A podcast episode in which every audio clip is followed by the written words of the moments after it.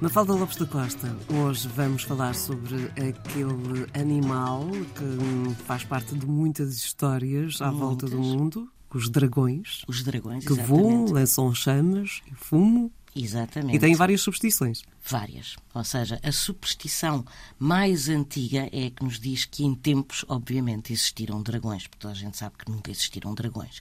Estas criaturas míticas eram responsáveis pelo transbordar dos rios, pelas tempestades e pelas trovoadas, Tudo que era mau. etc. Tudo o que era mau.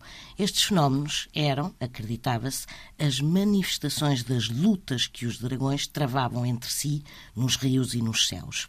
Mas, do Oriente ao Ocidente, são inúmeras as representações de dragões, desde o grande dragão chinês ao dragão dos vikings, passando pelo dragão que foi morto por São Jorge. Acreditava-se igualmente que as grandes pedras nos leitos dos rios eram ovos de dragão que os raios fendiam e libertavam assim estas temíveis criaturas dos ovos.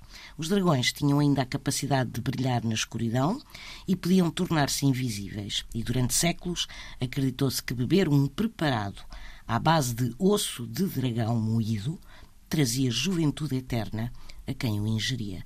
É claro que nada disto é real porque os dragões nunca existiram.